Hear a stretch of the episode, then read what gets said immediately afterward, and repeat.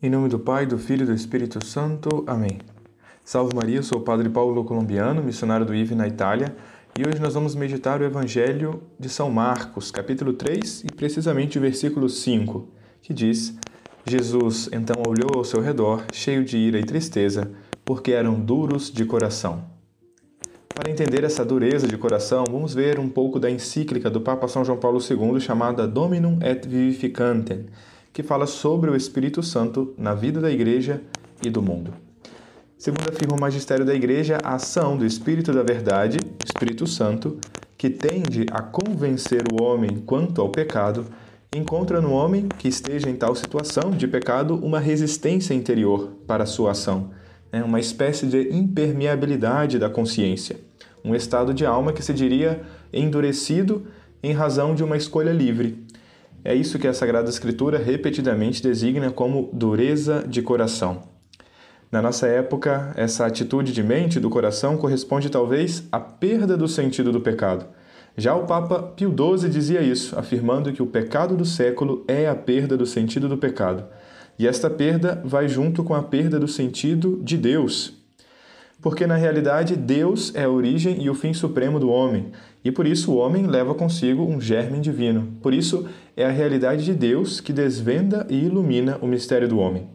É inútil, pois, esperar que ganhe consistência um sentido do pecado no que respeita ao homem e aos valores humanos, simplesmente, quando falta justamente o sentido da ofensa cometida contra Deus, isto é, quando falta o verdadeiro sentido do pecado, uma ofensa contra Deus, princípio e fim da vida do homem.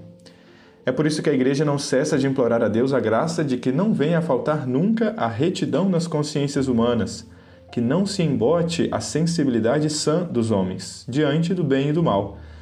Cara, que possamos sempre reconhecer o que é o bem e assim agir, e reconhecer o que é o mal e dele fugir. Essa retidão, essa sensibilidade estão profundamente ligadas à ação íntima do Espírito da Verdade em nós. Uma vez distanciando-nos desse Espírito, nos tornamos enfermos, como o homem da mão seca. A lepra, a doença, na Sagrada Escritura tem sempre essa conotação do pecado, né? como essa verdadeira doença da alma. Jesus olha ao seu redor cheio de ira e tristeza, porque a existência desses corações endurecidos reflete as culpas que podem trazer para o pecador como pena, não só a mão seca, mas também a morte eterna, a morte da nossa alma.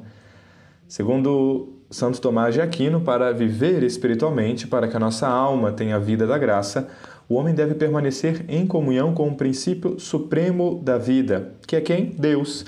Enquanto Deus é o nosso fim último de todo o nosso ser, de todo o nosso agir. E o pecado é uma desordem perpetrada pelo homem contra esse princípio vital.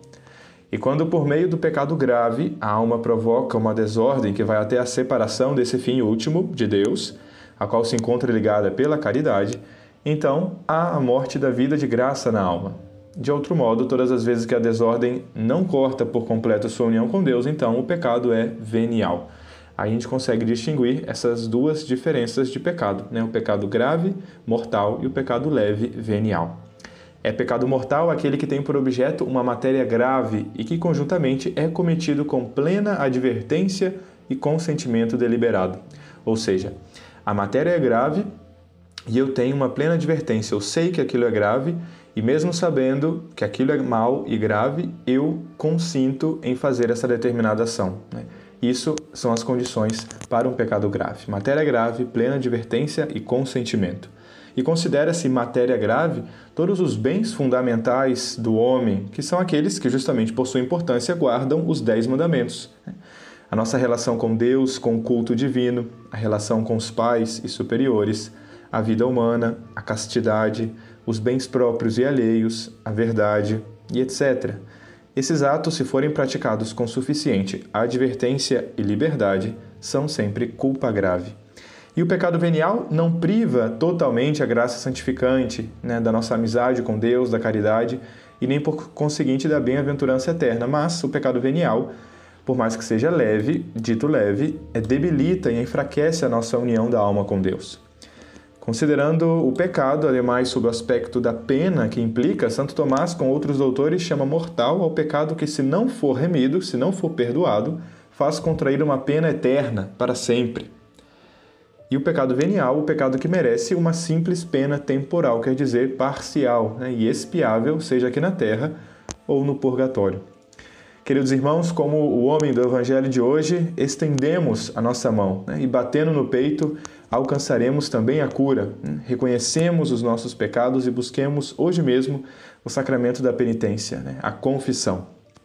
Maria Santíssima, em virtude de sua materna maternidade divina, tornou-se ela aliada de Deus na obra da reconciliação.